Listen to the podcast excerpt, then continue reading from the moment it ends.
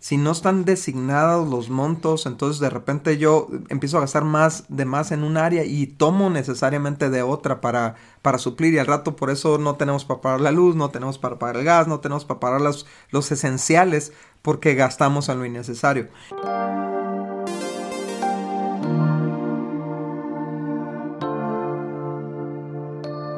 Hey, ¿qué onda amigos? Nosotros somos Dani y Cintia Osuna y este es nuestro podcast Indivisibles y queremos darte la bienvenida a un nuevo episodio siguiendo la, la temporada o la serie, no sé cómo decirle Dani, pero reencendiendo tu matrimonio. Y hemos estado viendo diferentes temas de aspectos de nuestro matrimonio que se apagan con el tiempo y, y hemos estado platicando cómo reencenderlos, cómo traer de nuevo esa chispa, esa pasión, esa e, ese, sentir de que todo está funcionando correctamente y estamos creciendo y cada vez estamos mejor, no sé, esa sensación, Dani. Y, bueno, el de día de hoy vamos a hablar un tema también que es uno de los más importantes del matrimonio. Sí, que es el, el quizás, fíjate, cuando hacen estadísticas de, de divorcio, esta es una de las tres razones por las cuales un matrimonio se divorcia, una de las tres razones principales, de hecho en muchas estadísticas sale como la primera y a lo mejor piensas, ah, la infidelidad. Pues no, es la economía. los los ah, desacuerdos en el tema del dinero, los problemas económicos, todo eso.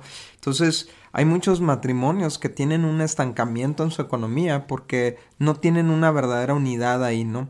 Y entonces no se ponen de acuerdo, no suman sus fuerzas, no suman sus recursos y terminan batallando eternamente con los mismos problemas económicos.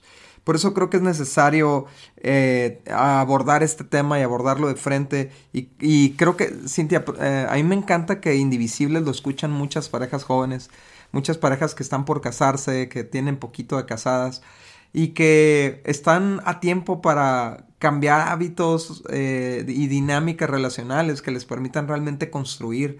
Y sé que también nos escuchan hombres y mujeres que ya tienen sus 10, 15, 20 años de casados y nunca es tarde para hacer ajustes, nunca es tarde para hacer correcciones. Así es que vamos a empezar con este tema. Sí, me encanta porque en la Biblia Dios nos da promesas de, de cubrir todas nuestras necesidades para poder dar, para poder ser generosos.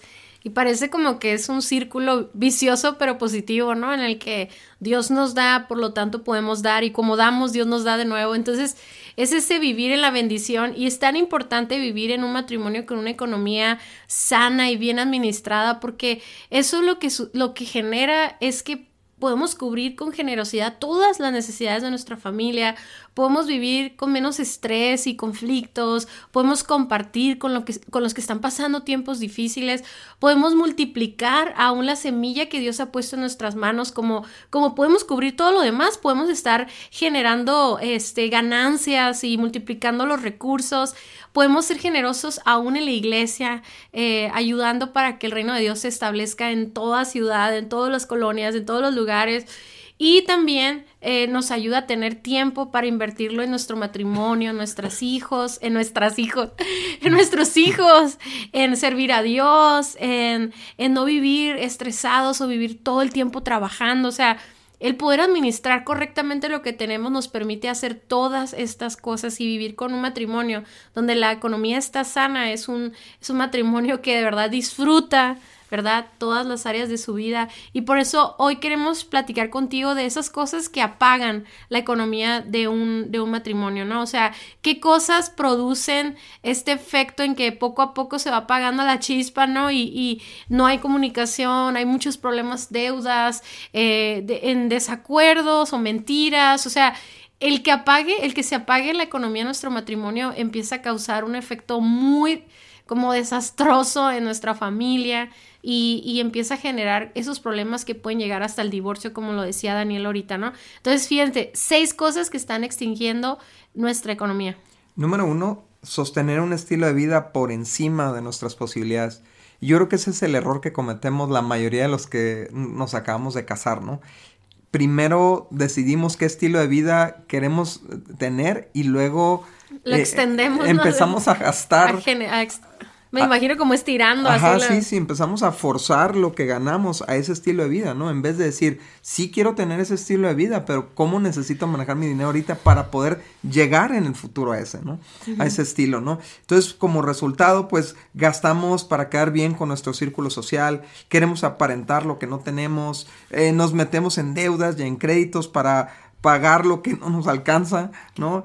Y esto, esto se vuelve en un caos en el matrimonio. Sí, incluso en Eclesiastes habla algo así, ¿no? Como de querer copiarle a los vecinos, querer alcanzar el éxito que ellos tienen, ¿no? Y, y eso nos lleva a gastar de más.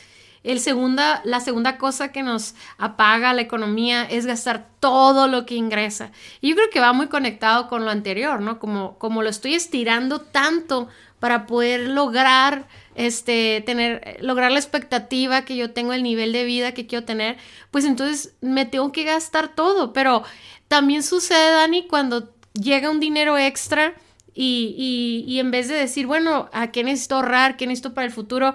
Lo gastamos porque lo tenemos, ¿no? Nos llegan eh, un aguinaldo y ya está bien gastado. Y tú crees, bueno, ¿cómo es posible que cuando, no sé, supongamos, cada mes gano 20 mil pesos y me alcanza muy bien, y ahora que gané 10 mil más, ahora no, todo se gastó igual, o sea, es como si hubiera una necesidad de, de, de, de, buscar algo que comprar, ¿no? O sea, algo en que gastar el dinero y, y siempre nos estamos preguntando como, ¿en qué puedo gastar esto? ¿No? O sea, como si hubiera una urgencia y eso también, pues, no nos permite ser buenos administradores. Sí, yo creo que eso pasa, Cintia, cuando estamos tratando de obtener eh, como recompensas emocionales con dinero, ¿no? O sea, voy a convertirlo en un viaje, voy a convertirlo en esto, voy a convertirlo en otro para llenar el vacío que tengo. Entonces, por eso el dinero no me dura nada, ¿no? Porque lo veo como mi propósito para encontrar felicidad. Fíjate lo que dice Proverbios 21-20, dice, los sabios tienen riquezas y lujos, pero los necios gastan todo lo que consiguen. Número tres, malgastar en lo que no beneficia. Eh, eh, ¿qué, ¿qué, se refiere a eso? Bueno, que hay diferentes formas de usar el dinero, ¿no? Lo podemos usar para necesidades, lo podemos usar para invertir, para ahorrar, para ayudar, o lo podemos gastar en vicios, en adicciones, en vanidad, en, en operaciones innecesarias, en apuestas, en servicios que no usamos, en gastos hormiga que se nos salen de control, otros les llaman gastos vampiro, los que están colgados ahí de nuestras cuentas de banco, este, aplicaciones que no usamos y están succionando ahí de, nuestro, de nuestras cuentas eh, los recursos que Dios nos dio para un propósito superior, ¿no? En Proverbios 10, 16 dice, las ganancias de los justos realzan sus vidas, pero la gente malvada derrocha su dinero en el pecado. Sí, y como tantas cosas en la vida, no solamente porque sentimos bien, creemos que son correctas o que debemos de seguirlas haciendo, sin embargo, aún cosas que se sienten bien puede que sean, estén afectando nuestra economía, no sé si me explico, o sea, podrán causar felicidades temporales, pero no a largo plazo, ¿no? Y, y están, están estorbando para poder, para poder vivir el fruto de algo que, que sea trascendental, o sea, algo que realmente permanezca para nuestras generaciones, no sé. Pero bueno, el, el, la siguiente cosa, Dani, es algo que pasa súper, súper común y es no tener un plan unificado como pareja para el manejo del dinero, ¿no? ¿Qué significa eso? Que cada quien maneja su dinero por su cuenta, esconden gastos, esconden ingresos, uh, no se toman decisiones importantes, ¿verdad? Tomando en cuenta el panorama familiar, económico, o sea, el bien para todos, ¿no? No solamente para nosotros como esposos, sino como para nuestras futuras generaciones o, o, a lo mejor tomo decisiones pensando en mi bienestar, pero no el de mi esposo, el de mi esposa, eh, incluso no tener una, una cantidad asignada para cada cosa en el presupuesto, o sea, es, es, impresionante cómo las personas no, no manejan presupuesto, por lo tanto, eh, nada más como que lo que yo he visto, Dani, que es lo, máximo, así de que tú pagas los, los recibos, yo pago la renta y la comida, ¿no?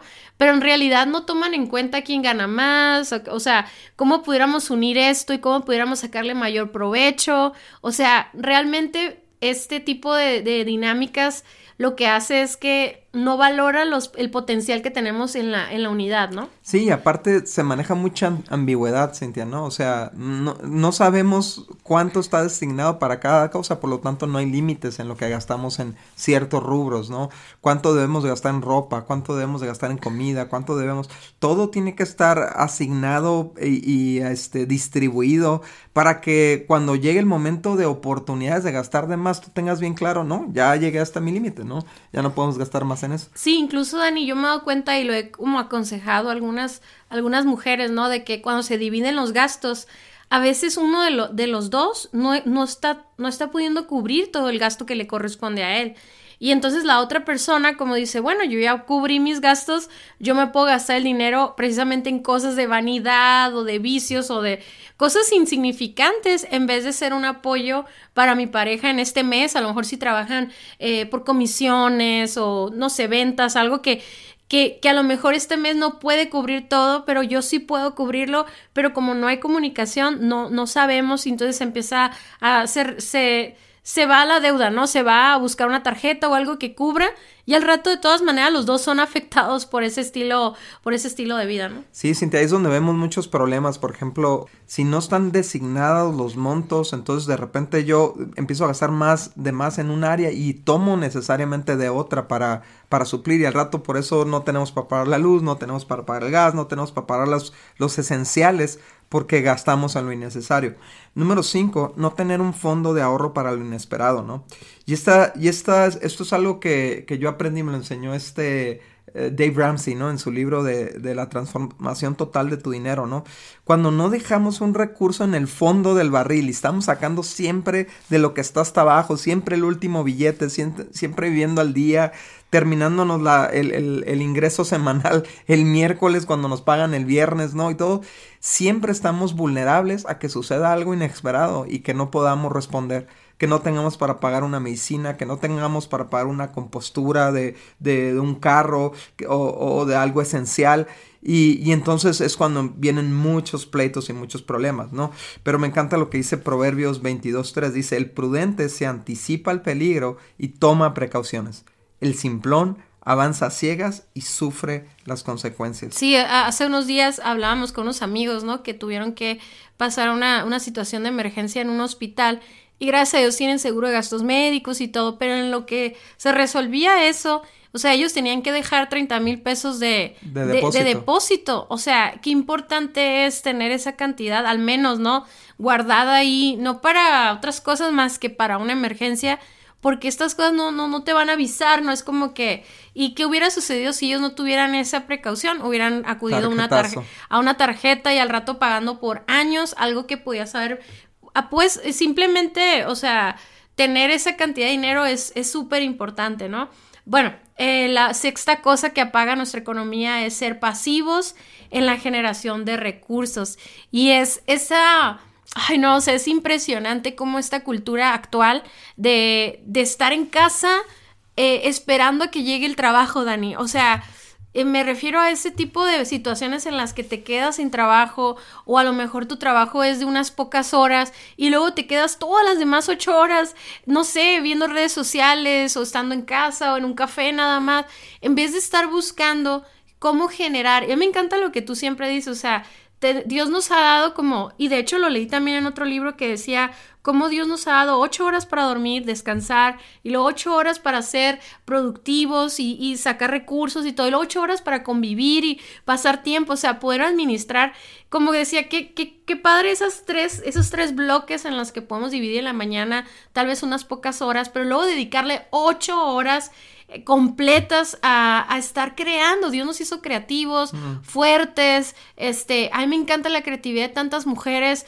no solamente en sus trabajos, por, eh, en su área profesional, sino lo, que, sino lo que pueden generar en casa, en lo que pueden generar recursos extras, ¿no? Entonces, por ejemplo, si un hombre está trabajando cinco horas nada más por X o por Y, pues oye, te quedan tres horas más para, para ver qué puedes hacer, qué puedes vender, qué puedes movilizar por acá, por allá y, y, ser creativos, pero hay muchas personas que están tan pasivas y, y está la, la, la, deuda está creciendo, los gastos mm. están creciendo y no, y no generan más, no, no, no hay un esfuerzo, no das la milla extra y yo sé que no, no estoy hablando de, de, de trabajar de más, no estoy hablando de que el trabajo sea tu ídolo, ni, ni que gastes tus, tus horas de descanso y de convivencia en trabajar, sino realmente ser, eh, no sé, esa pasividad de, de decir, oye, tienes todo esto. Es más, ¿cuántas cosas tienes en tu casa que no usas y pudieras eh, este, vender y, sacar recursos y,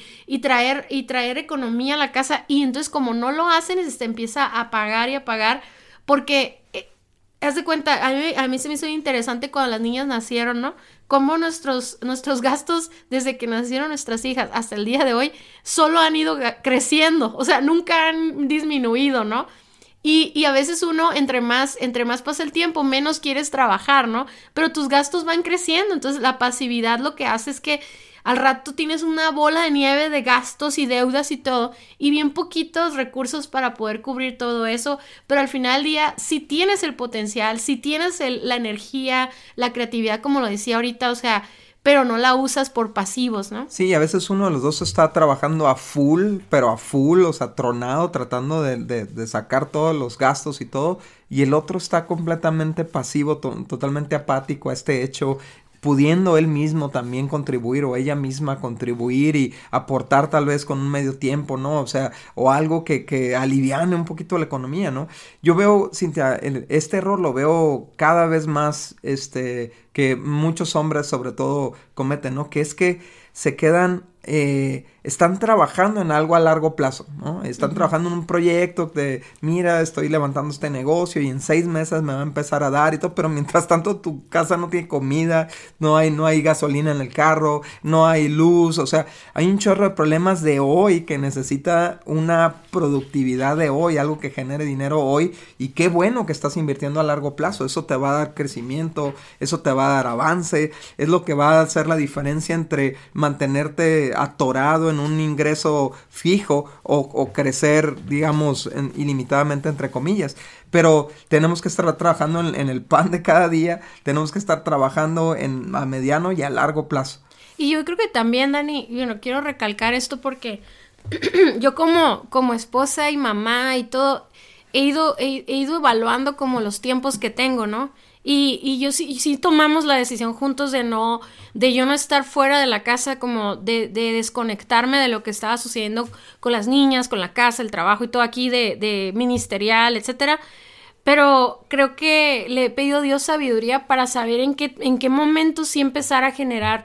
O sea, yo creo que desde que nacieron las niñas, que me salí de mi trabajo, que era, o sea, de cinco días de la semana y ocho horas, yo creo que desde ese entonces nunca he dejado de trabajar de alguna manera u otra. Entonces, yo sé que lo que yo genero tal vez no, no es un gran impacto en las necesidades básicas de la familia, sin embargo, son esas pequeñas contribuciones también ayudan a que podamos hacer otras cosas, ¿no? O al, menos no generar más gastos eh, semanales o mensuales, o también a lo mejor generar ese, ese, ese ahorro que queremos tener, o sea, yo creo que a mí, a mí se hace muy triste pensar que, que podemos desperdiciar el tiempo, no sé si me explico, no, no sé, tantas cosas que Dios ha puesto en nosotros y, desperdiciarlas.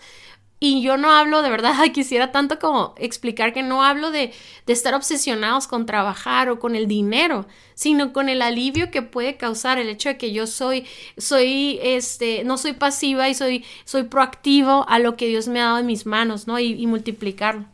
Sí, sí, sí, si sumamos, pues pon tu cuatro horas que alcanza a producir, digamos, la esposa, o las ocho horas, a lo mejor si no tienen hijos, y las ocho horas de él, ya son, ya son, este, 80 horas a la semana, y ya son, este, uh, 320 horas productivas, y si cada hora le sacan 200 pesos, por, por así decirlo, ya estás hablando de 60 mil pesos o 65 mil que serían muy buenos para la economía de una familia, ¿no? Entonces, mientras mientras eh, no aprovechen el tiempo para lo que Dios se los dio, siempre van a estar batallando, oh, siempre van a estar escaseando, siempre van a estar limitados, ¿no? Sí, la pregunta es que identificas, ¿no? En tu matrimonio, ¿cuál de estas seis cosas puede ser que estén debilitando la economía de tu familia? Entonces, la pregunta después de esta es cómo reencendemos nuestra economía, ¿no?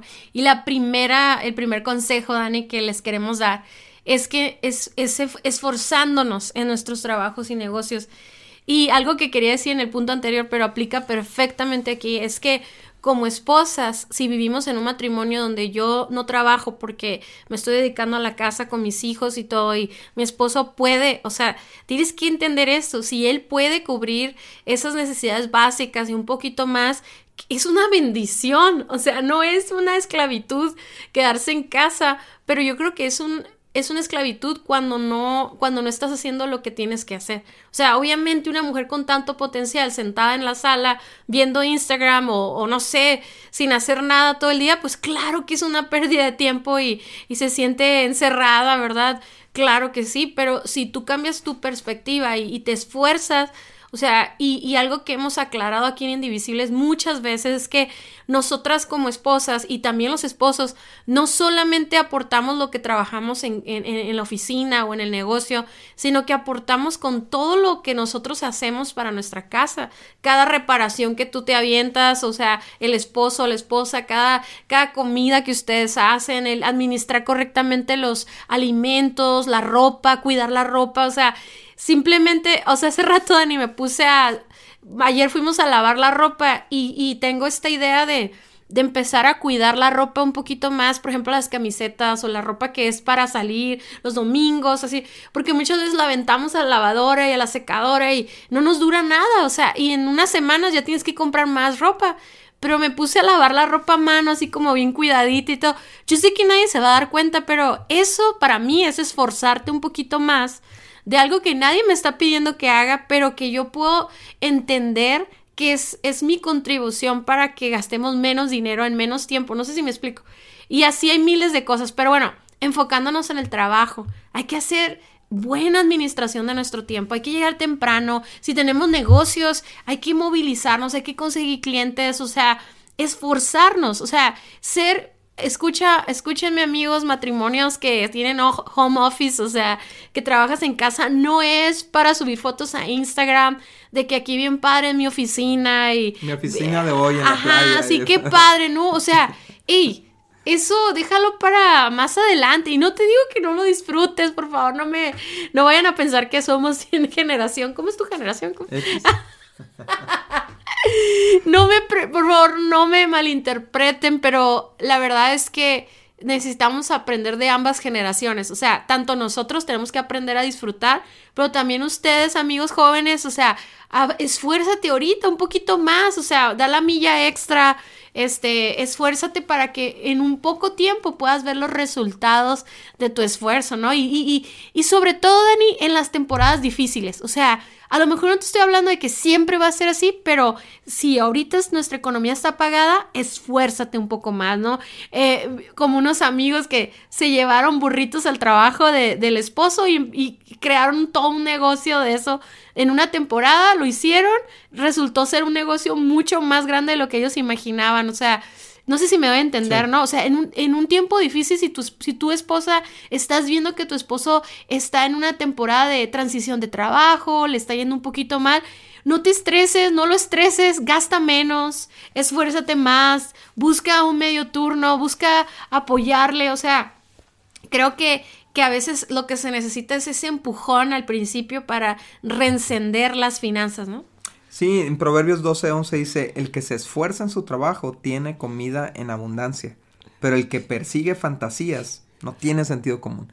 Y hay muchos, muchos, muchos persiguiendo fantasías. Inclusive, si te estaba pensando, inclusive gente que, que quiere vivir del ministerio y el ministerio no le da, ¿no? Pero ahí está persiguiendo fantasías y un día yo voy a poder, sí, tal vez llegue, pero mientras que esfuérzate en tu trabajo, ¿no? Y, y, tal vez tú estás en un trabajo que no es lo que tú quisieras, no es el ideal, eh, no es tu perfil, lo que tú quieras, pero el que es fiel en lo poco se le pone en lo mucho. Número dos, establece metas económicas claras. O sea, juntos, ¿cómo podemos reencender nuestro matrimonio teniendo metas económicas claras y específicas, con tiempo, con detalle? Porque si no tenemos metas, estamos apuntando a la nada ya nos vamos a quedar en la nada. Proverbios 24, 27 dice, antes de construir tu casa, haz tus planes y prepara los campos. Así es que las metas no solamente deben de estar en la mente de uno, sino en, el, en la conversación de los dos. Unidos en nuestras metas económicas, somos mucho más capaces de lograrlas juntos, ¿no? Es lo que dice Eclesiastés, dice, mejor son dos que unos porque juntos se pueden ayudar mutuamente a lograr el éxito, ¿no? Así es, y fíjense, en este otro proverbio, Dani, podemos encontrar otro principio, dice en Proverbios 21.5, los planes bien pensados y el arduo trabajo llevan a la prosperidad, pero los atajos tomados a la carrera conducen a la pobreza y conecta perfectamente con, con el tema de, de, esforzarnos, de tener metas, pero para lograr la meta pues hay que hacer un presupuesto, ¿no? Creamos un presupuesto mensual unificado. ¿Y qué significa esto? De que nos vamos a tener que poner a usar Excel y me encanta, a nosotros Dani, a mí nos fascina Google Drive, o sea, donde podemos crear documentos compartidos. Nosotros compartimos todos nuestros documentos, pero el presupuesto es algo que puedes usar una hoja de Excel o tipo Excel ahí en el Google y, empezar a escribir todo lo que gastan y luego todo lo que ingresa y luego entonces sí hacer un plan, ¿no? ¿Qué cosas se quedan, qué cosas se van, qué hay que esforzarnos un poco más? Y fíjense qué importante es tener una meta y una meta que no es egoísta, sino una meta bien centrada en el bienestar de nuestra familia, obviamente dándole honor a Dios en toda una de nuestras finanzas, pero al, el hacer el plan unificado, y, compartir las metas también juntos y esforzarnos, también eso nos va a llevar a, poder vivir esa, esa paz que hablábamos al inicio, ¿no? Fíjense, a mí me encanta que en la casa, es, algo que la mañana me pasó, ¿no? Tenemos como un, un pequeño cuartito donde guardamos cosas extras para cuando se van acabando. Nunca, de verdad, yo estaba pensando en todo este año, nunca me ha pasado que vaya a buscar algo que necesitamos, por ejemplo, se acabó el champú, se acabó el jabón voy y siempre hay uno más. Y eso está ahí porque hemos sido, o sea, buenos administradores y hemos podido como adelantar, ni siquiera tenemos cinco jabones ahí, tenemos uno nomás. O sea, pero es la provisión de Dios para nuestra casa, pero es el, el hecho de que hemos sabido administrar. Y entonces no tenemos que ir a gastar en el momento. Una de las cosas que más fuga hacen en las casas es las idas al Oxxo, ¿no? O sea, nosotros lo descubrimos. Entonces vas a comprar algo que no compraste porque no ahorraste y al rato te gastas más por ir a comprarlo en un momento que no era. Sí, es, es, mucho mejor comprar por oportunidad que por necesidad, ¿no? O sea, ver cuando las cosas están baratas y comprarlas y tenerlas ahí almacenadas. Entonces tú te estás vendiendo a ti mismo a mejor precio, ¿no? Y que estar comprando a la carrera y de emergencia en la tiendita de la esquina que te vale al doble de lo que podías comprarlo en un almacén o algo, ¿no? Por eso dice Proverbios 21.5, dice los planes bien pensados y el arduo trabajo, o sea, seguir esos planes llevan a la prosperidad, pero los atajos tomados a la carrera conducen a la pobreza. Y ahorita tú mencionabas algo súper importante, Cintia, que era como adelantarnos, ¿no? Y, esto, esto me, me, he dado cuenta de qué tan importante es para la economía de un hogar pensar hacia adelante. No solamente pensar en el, en el hoy, en los deseos de hoy, en lo que necesitamos hoy, en lo que queremos hoy, sino estar, estar considerando juntos qué viene para el futuro. Por ejemplo, tú puedes estar bien contento en julio, eh, planeando unas vacaciones bien padres y diciendo, a ver, ¿cuánto nos va a sobrar este mes? Nos sobran eh, 10 mil pesos. Ok, vamos a planear unas vacaciones de 10 mil pesos, ¿no? Pero resulta que en julio o en agosto tienes que pagar inscripciones de, tus hijos, ¿no? Y que son, son 25 mil pesos. Y útiles. Ajá, y útiles y todo. Y si tú, y con lo que ahorras en julio y en agosto no vas a alcanzar a pagarlos. Tienes que reservar desde junio, ¿no? Entonces es bien importante rebotar estas ideas, pensar en, función de la semana, pensar en función del mes, pensar en cumpleaños, en actividades eh, que, que suceden cada tercer mes o cada año inclusive, y agregarlas al presupuesto. De hecho, Cintia, estoy pensando que tal vez esta semana vamos a, tener un live y vamos a, a lo mejor ahí por Zoom y, explicar un presupuesto, una forma de manejar presupuesto muy sencilla que es proyección a futuro. Y, te, y, Cintia, eso me ayudó muchísimo para darme cuenta. Mira, cuando las semanas que tenemos mucho, pues te sientes de maravilla y gastas y vas y vienes. Pero no estás viendo que dentro de tres semanas estás en menos dos mil o en menos 3000. Entonces, al poder proyectar a futuro, puedes prepararte y tomar acciones concretas, ¿no? Sí, y yo sé que eh, a lo mejor están pensando, ¿y cuándo nos divertimos? ¿Y cuándo gastamos? Es que sí, es que dentro del, dentro del plan, dentro del presupuesto, hay un recurso específicamente para salir a comer, para ir al cine, para las futuras vacaciones, o sea, nada de eso lo vas a dejar de hacer. Al contrario, vas a tener recursos para hacerlo, claro. pero en el momento adecuado, ¿no? Y, y, y algo, que, algo que quiero agregar a eso que hablas de, de proyectar a futuro es que no solamente es el presupuesto, sino el esfuerzo. O sea, es importante en, el, en el punto número uno de esforzarnos en que no nos esforcemos solamente para cubrir esta semana o este mes o este año, sino que realmente nuestro trabajo le, le vayamos agregando esta, este ingrediente de visionar hacia el futuro, hacia cómo puedo crecer en esta empresa, cómo puedo crecer este negocio, cómo nos podemos ampliar, cómo podemos crear otros negocios. No sé si me explico, porque también el, vivir al día y nos hace mucho esforzarnos por lo que hoy necesitamos pero no esforzarnos por algo extra o algo hacia el futuro. Por el, por el crecimiento, ¿no? Así es. Sí, y eso está súper interesante, Cintia, porque es precisamente por lo que muchas personas se quedan con sus cinco horas de trabajo, tal vez, ¿no? Y dicen, pues es que con cinco horas la hago, con cinco horas alcanzo, pago ya todo lo necesario. Sí, pero te dio tres horas extras Dios para que crezcas, para que hagas más, para que lleves a tu familia a otro nivel, lleves tu generosidad a otro nivel. Número cuatro, paga pagando nuestras deudas agresivamente, ¿no? Y es algo que tenemos que hacer porque eh, la deuda es un dinero muy caro, o sea, nos cuesta muy caro los intereses, sobre todo en países latinoamericanos, ¿no? Es carísima la deuda, es muy difícil que nosotros podamos hacer un negocio con ese dinero eh, que nos dé más que lo que el banco nos prestó. O sea, es muy difícil que el beneficio de, adquirir deuda sea mayor que el costo, ¿no? Entonces, por lo tanto, es un buen negocio para el matrimonio y la familia pagar deudas y pagarlas pronto. ¿Por qué? Porque dejamos de perder dinero en, intereses y ese dinero lo podemos dirigir a necesidades, a ahorro, a inversión, a vacaciones, a, muchas otras cosas mejores que pagarle a Vancomer, ¿no? Sí, y, Dani, aquí, aquí es muy importante que cuando recién te casas, platiquen todas las deudas que tengan, ¿no? O sea, desde antes, pero si no las platicaron, ni modo, échate, échate esa plática incómoda porque a lo mejor por no hablar se está acumulando más ahí, cuando en realidad a lo mejor tu esposo, yo digo como esposa, yo lo, yo lo comento, ¿no? O sea, a lo mejor como esposa no quieres decir que tenías esa deuda ahí de Coppel, no quieres, no quieres confesarlo, pero a lo mejor tu esposo puede apoyarte a, ya son uno, ¿no? Son nuestras deudas, ya no es tu deuda y a lo mejor por esconderlas está creciendo en vez de en vez de platicarla y atacarla fuerte, ¿no? Y eliminarla. Sí, por eso nunca debemos de adquirir deudas que no platiquemos en conjunto, ¿no? Porque es la responsabilidad de ambos enfrentarlas, ¿no? Así es. Número cinco, ahorrando e invirtiendo. Entonces, eh, así, así reencendemos nuestra economía, ¿no? Si solamente, como tú decías, vivimos para sostener las necesidades, nunca va a haber crecimiento.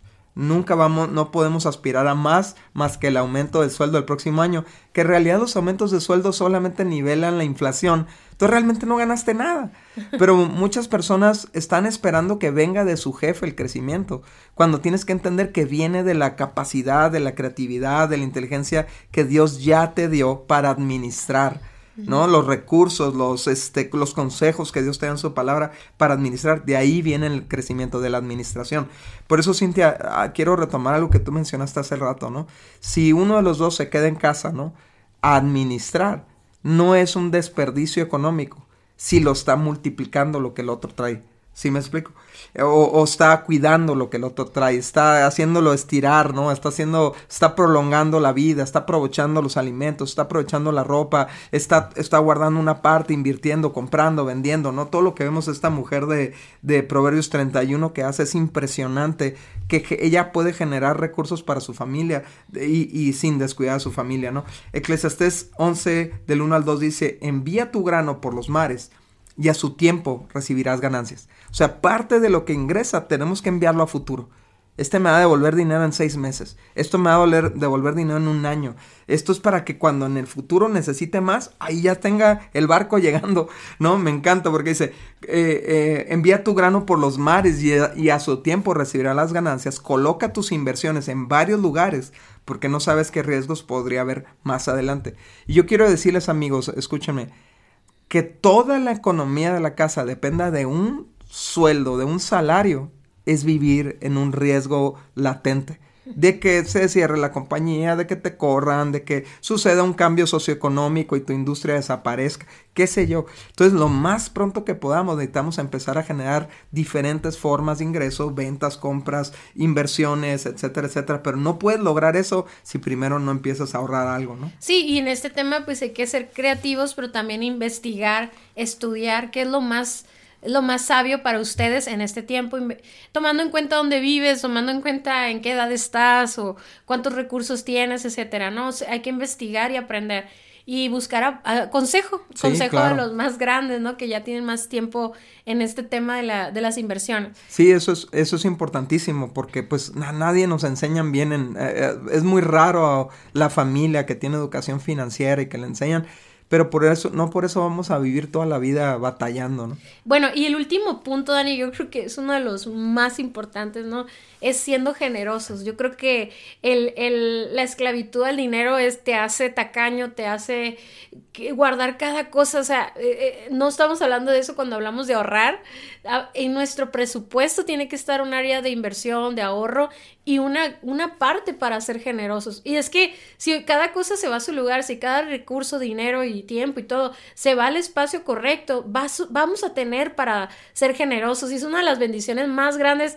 Dice la Biblia que es mejor dar que recibir, ¿no? En Lucas 6:38 también dice, den y recibirán.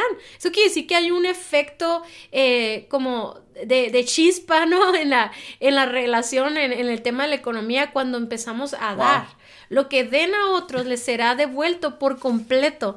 Fíjate, no solamente por completo, dice apretado, sacudido, porque en, eso que está hablando es como cuando acomodas un poquito más, ¿no? Se lo sacudes, ajá, para que quepa más, ¿no? Sacudido para que haya lugar para más. O sea, no solamente lo que diste, sino más desbordante y derramado sobre el regazo. Qué increíble es eso. Y la cantidad que den determinará la cantidad que recibirán a cambio, ¿no? Entonces, somos generosos. Si tú asistes a una iglesia, si eres parte de una comunidad cristiana, Dios nos pide el 10% de nuestros ingresos. Eso quiere decir que ese 10% cuando tú recibes cualquier tipo de dinero, ya sea el, tu pago o cualquier cosa que ingrese, eh, dentro de ese, de ese dinero ya viene ese 10% y ese 10% tú no lo debes de tocar porque eso ya le pertenece a Dios. Pero luego también está la ofrenda que es, eh, va, es algo extra al diezmo, ¿no? Y, y, y nosotros como esposos te podemos decir que eso de dar el diezmo es una de las cosas que liberó nuestra mente, nuestro corazón. Miren, les puedo asegurar que cuando Daniel trabajaba en un trabajo que tenía hace, duró 10 años trabajando en Estados Unidos, súper buen sueldo y todo, yo creo que nos va mejor ahorita, o sea, que en esa época y ahora tenemos nuestra empresa y otras fuentes de, de trabajo y todo. Pero es impresionante cómo ahora podemos ser más generosos que cuando estábamos en esa etapa de nuestras vidas donde a lo mejor aparentemente era un mejor trabajo, ¿no? O una mejor oportunidad, pero éramos súper, eh, no éramos diligentes más bien, no éramos diligentes con el diezmo. Y estábamos muy centrados en nosotros, en el uso del dinero era totalmente egoísta, ¿no? Entonces qué curioso que cuando cambias tu mentalidad y te vuelves una persona generosa como tu Padre Celestial, empieza a ver, empiezas a disfrutar más, empieza a ver más, empieza... Yo, yo creo, Cintia, que hay veces que Dios suelta un río de provisión sobre nuestras vidas, pero en el momento en que ve que lo convertimos en presa, se detiene la provisión. Porque no nos los dio para eso, ¿no? Entonces ser generosos con nuestra iglesia, ayudar a personas en necesidad, apoyar organizaciones que ayudan a otros, etcétera, etcétera. Son cosas que podemos hacer con ese extra que Dios nos dio para ser de bendición. Sí, y a veces es una de nuestras grandes frustraciones como matrimonio cuando no, cuando tú estás viendo una necesidad de alguien, pero sabes que si le das, te vas a quedar sin comida o algo así, ¿no? Y el diezmo es interesante porque ese ya está en tu economía, ¿no? Sin embargo, en otro tipo de, situaciones, y de hecho hicimos un reel hace mucho que decía, no, no, no seas generoso con el dinero que no tienes, o sea, tú no puedes, eh, ¿cómo te explico? No puedes eh, lastimar las finanzas de tu familia por querer ayudar a otras personas porque a veces hasta la motivación no es correcta, ¿no? Sin embargo, cuando haces una buena administración y vas a poder vas a poder dar a otros y eso debe alegrarte, ¿no? Porque porque vas a poder ayudar a tu familia, vas a poder ayudar a un amigo en tiempos de necesidad. Muchas gracias por haber escuchado nuestro podcast. Para nosotros es muy importante escuchar tus comentarios. Síguenos a través de nuestras redes sociales en Somos Indivisibles en Instagram y Facebook. Y también puedes ver todos nuestros contenidos adicionales en nuestra página vivoalternativo.com. Si este podcast fue de ayuda para ti, te invitamos a que lo compartas con otros matrimonios. Hasta la próxima.